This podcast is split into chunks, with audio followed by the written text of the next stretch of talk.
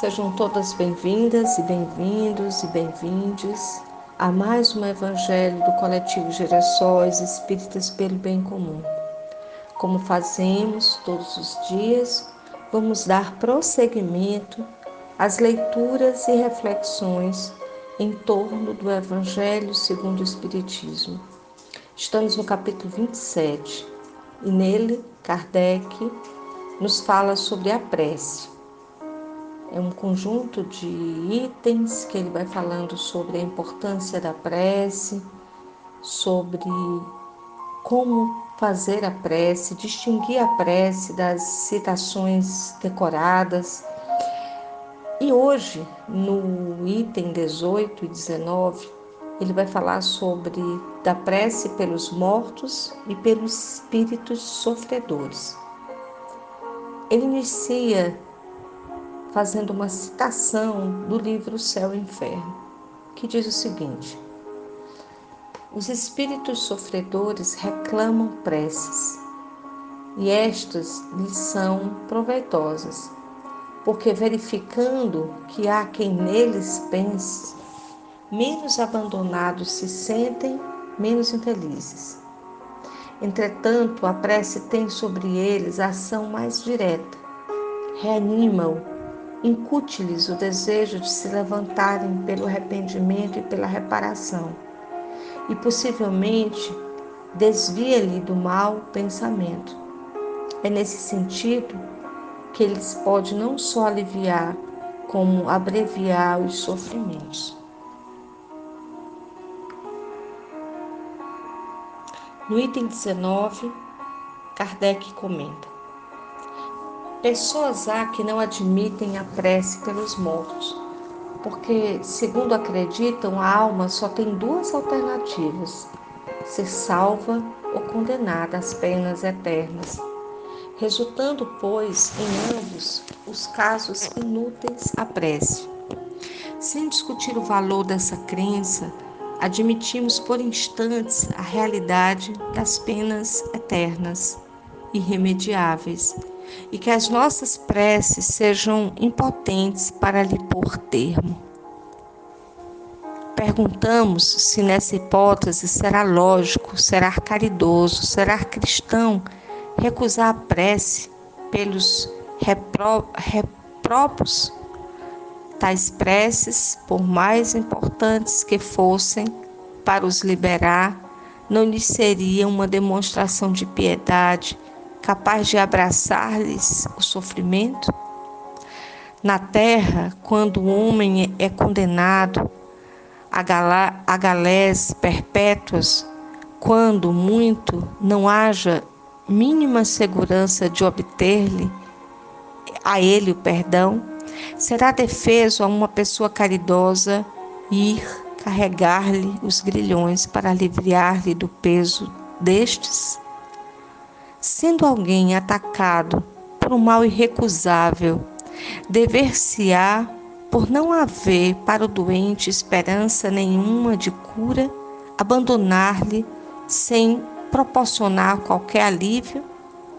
Lembrai-vos de que entre os répobros pode achar-se uma pessoa que vos foi cara, um amigo, talvez um pai, uma mãe, um filho, e dizei se não havendo, segundo credes, possibilidade de ser perdoado este ente, lhe recusarias um copo de água para mitigar-lhe a sede, um bálsamo que lhe se, que seque as chagas? Não fareis por ele o que farias por um galé? Não lhe, não lhe dareis uma prova de amor, uma consolação? Não, isso cristão não seria. Uma crença que petrifica o coração é incompatível com a crença em Deus, que põe na primeira categoria dos deveres o amor ao próximo. A não eternidade das penas não implica a negação de uma penalidade temporária, dado a não ser possível que Deus, em sua justiça, confunda o bem e o mal. Ora, neste caso, a eficácia da prece fora negar a eficácia da consolação, dos encorajamentos, dos bons conselhos, fora negar a força que aurimos da existência moral do que nos querem bem.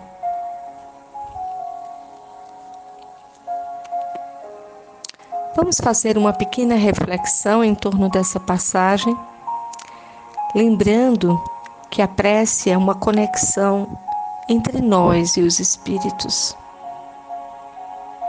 A nossa mente, ela se conecta àqueles a quem temos sintonia.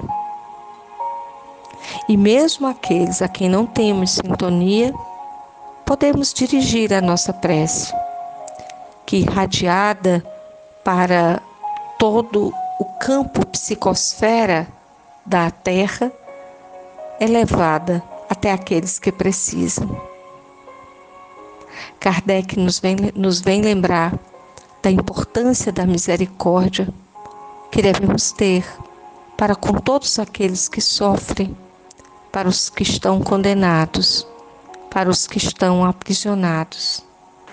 E essa misericórdia está em nós porque ela é divina, porque Deus é todo misericordioso.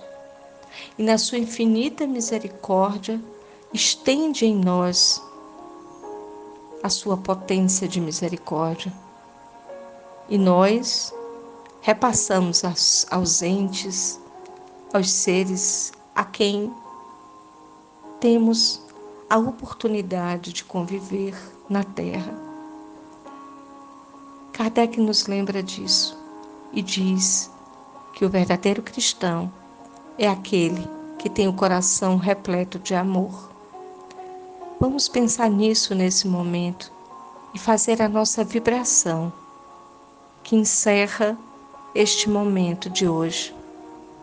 A nossa vibração vai para os encarcerados.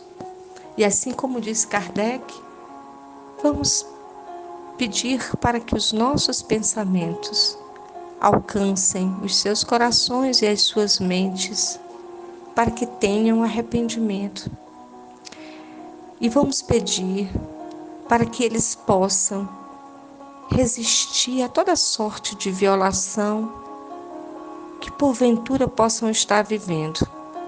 Violação do Estado, quando muitas vezes não lhe coloca dignidade para que possa cumprir a sua pena da melhor forma e seja capaz também de ser agente de transformação e possa regressar à sociedade. Vamos estender os nossos pensamentos aos presídios e às delegacias, nos recândidos onde há mais sofrimento, dor, doença. E vamos pedir a Deus, o Senhor da vida, para que possa resplandecer a sua luz nesses ambientes.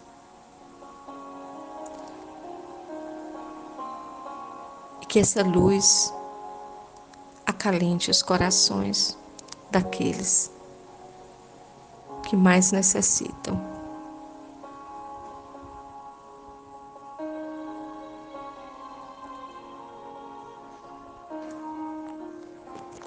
Que assim seja.